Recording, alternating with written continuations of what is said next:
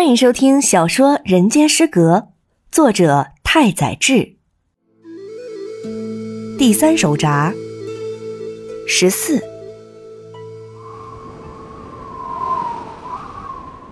那年岁末，烂醉如泥的我深夜到家，想喝杯糖水。柱子好像已经睡了，于是我径自去厨房找糖罐，打开盖子，发现里边根本没有糖。却有一只黑色的细长纸袋。我无意中拿起袋子，贴在上面的标签令我错愕。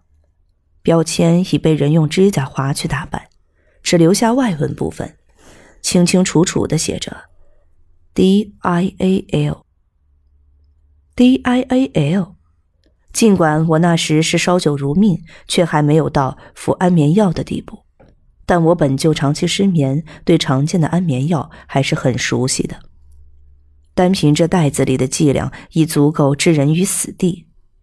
虽然袋子还未开封，但柱子把它藏在这里，必定有所打算，而且故意撕掉标签，一定是想对我隐瞒。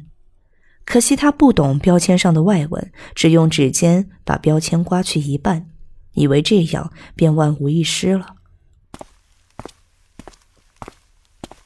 我悄悄在杯子里倒满水，尽量不发出声音，然后慢慢撕掉纸袋的封口，一口气将药片全部倒入嘴中，用杯中的水缓缓送服，之后关上灯，回房睡觉。据说我死人一般的整整躺了三天，医生认为是过失，一直犹豫着是否要报警。听我醒来后的第一句话，竟然是我要回家。当时就连我自己都搞不清楚要回的家究竟是何处，我只是喃喃着，不停落泪。眼前的雾气渐渐散去，我看到比目鱼坐在床头，满脸不耐烦。上次也是在岁末吧，这种时候谁都忙得焦头烂额。你要还是瞅准岁末做这种事情，我这条老命可要搭进去了。金桥酒吧的老板娘也在一旁听比目鱼说话。老板娘，我叫她。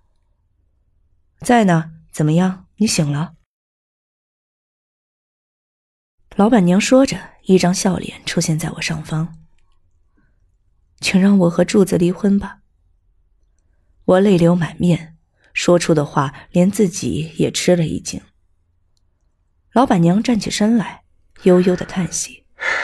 接下来，我再度开口，说出任谁也想不到的话，简直不知道是该用滑稽还是用愚蠢来形容。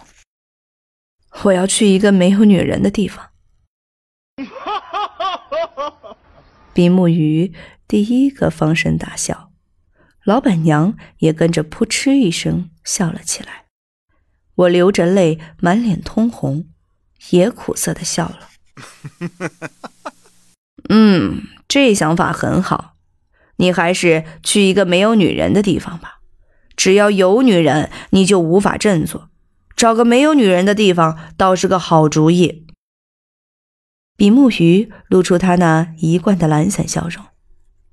没有女人的地方，殊不知我这句傻气十足的一语。最后竟以极为惨烈的方式成真。柱子似乎坚持认为我是替他服毒，因此待我比从前更加惶恐不安。我说什么，他都不笑，并且轻易不开口说话。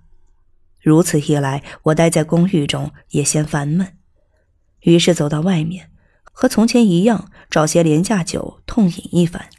不过，自从服药事件之后，我的身体明显消瘦，手脚乏力，对画漫画也是一倦怠。我一咬牙，用比目鱼到医院探病时带来的钱，独自去了一趟南伊豆温泉，但却丝毫没能悠闲地享受温泉风光。比目鱼说，这笔钱是他的一点心意，他递给我的时候，好像是自己在掏腰包。可那似乎还是老家的哥哥们给我的钱。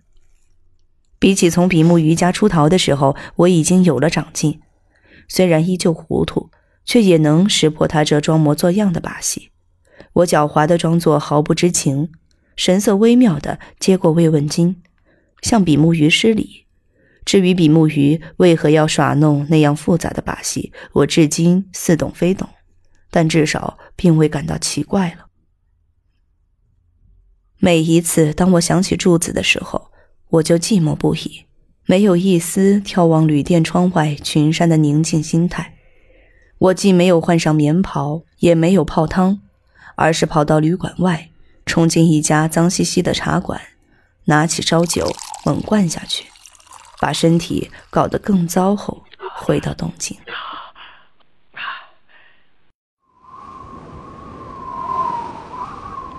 某个夜晚，东京飘着大雪，我醉醺醺的走出银座，一面用微弱的声音反复的哼唱着：“这离家乡几百里，这离家乡几百里。”一面用靴子踢散堆积在地面的积雪，然后我卡血了。那是我第一次卡血，雪上出现了一面大大的太阳旗。我斜着眼睛盯了一会儿旗帜，便蹲下身，用两手捧起旁边干净的雪，一边洗脸，一边落泪不止。